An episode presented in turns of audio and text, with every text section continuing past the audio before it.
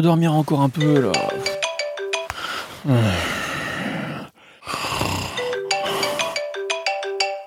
Hein Hein Quoi Quoi? Oh, sans mon alarme, j'aurais dormi au moins une heure de plus là. Oh. Bon, allez, quand faut y aller, faut y aller. Ça tombe bien aujourd'hui, on va parler de l'invention du réveil matin avec Alice. Qui a inventé Le podcast d'Image Doc qui éclaire ta curiosité.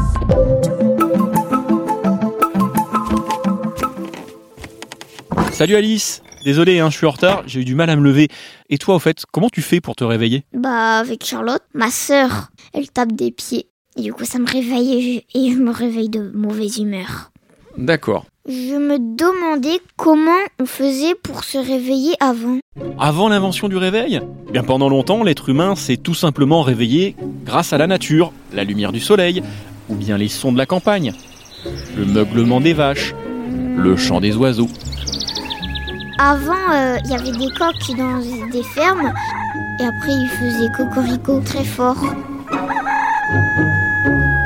Et oui, mais il y a aussi d'autres méthodes naturelles pour se réveiller. Tiens, je suis sûr que tu t'es déjà réveillé parce que tu avais une envie pressante. Oui, je suis très pressée, du coup je vais aux toilettes, euh, ça soulage euh, et tu peux remonter dans ton lit et euh, dormir. Et Eh bien voilà, chez les Indiens d'Amérique, lorsqu'il fallait se réveiller tôt, on buvait de grandes quantités d'eau avant d'aller dormir. Quand la vessie est pleine, pour éviter de faire pipi, pas le choix, il faut se lever.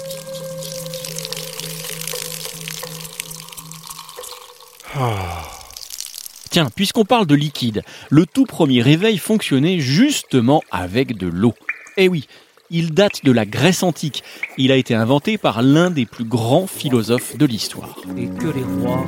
Nous voilà au IVe siècle avant notre ère, il y a environ 2300 ans. Platon est un homme très savant. Ses idées et ses textes ont beaucoup d'influence. Touché par l'amour, tout homme devient poète. Donne et tu recevras. Platon travaille sur ses textes jusque tard dans la nuit. Et le matin, je dois aller enseigner à mes élèves. Avec la fatigue, difficile d'être à l'heure. Il me faudrait, oui c'est ça, un un système pour me tirer du sommeil. Ce doit être possible, je pense, en ajoutant une alarme à une horloge à eau. Dans l'Antiquité, l'horloge à eau est utilisée pour mesurer le temps qui passe. Comment ça peut fonctionner avec de l'eau? Cet instrument est constitué de plusieurs récipients fermés, posés les uns sur les autres et qui communiquent par des tuyaux. L'installation permet à l'eau de s'écouler toujours à la même vitesse. Lorsque le récipient du bas est plein, on sait qu'un certain temps s'est écoulé. Pour me réveiller, je vais installer un sifflet. Il suffit de faire un petit trou, un tout petit trou, sur la partie haute du récipient situé tout en bas. Pour actionner le sifflet, Platon utilise un système de tuyaux qu'on appelle un siphon. C'est quoi un siphon? Ah, qu'est-ce que c'est qu'un siphon? Pour t'expliquer simplement, on met de l'eau dans le récipient du haut, elle s'écoule via un petit trou, tout doucement, vers un deuxième récipient. Le niveau de l'eau monte progressivement et, au bout de quelques heures, elle atteint le siphon qui se trouve à l'intérieur de ce deuxième récipient. Là, elle se déverse d'un seul coup dans le récipient du bas. Elle va chasser l'air qui s'échappe par le sifflet.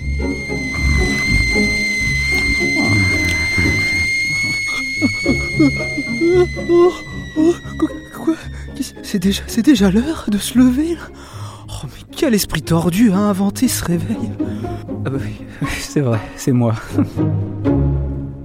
Évidemment, le réveil hydraulique de Platon n'était pas toujours très précis. Au cours des siècles, il a donc été amélioré, mais tout va s'accélérer avec l'apparition de l'horlogerie mécanique.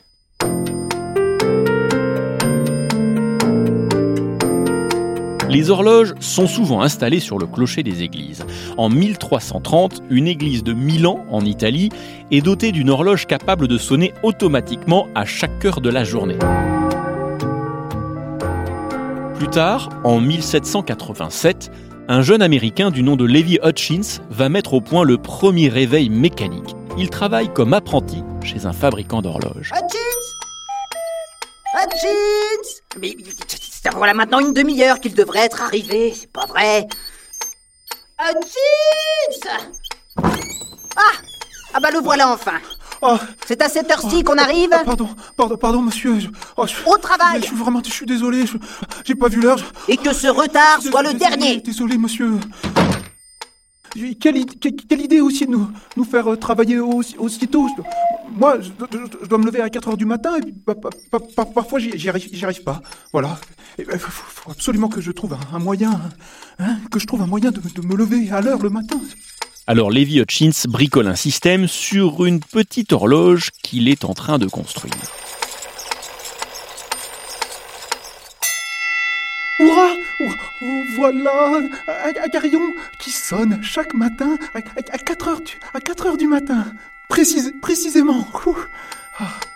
Quelques années plus tard, un horloger français, Antoine Rodier, va faire encore mieux. Se réveiller tous les jours à la même heure, ce n'est pas forcément agréable, hein Ni pratique.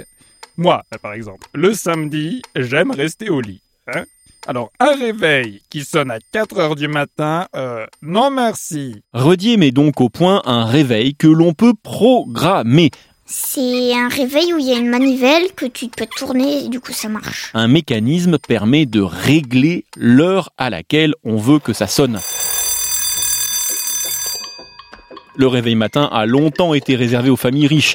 À la campagne, on continuait de se réveiller au chant du coq ou des cloches de l'église.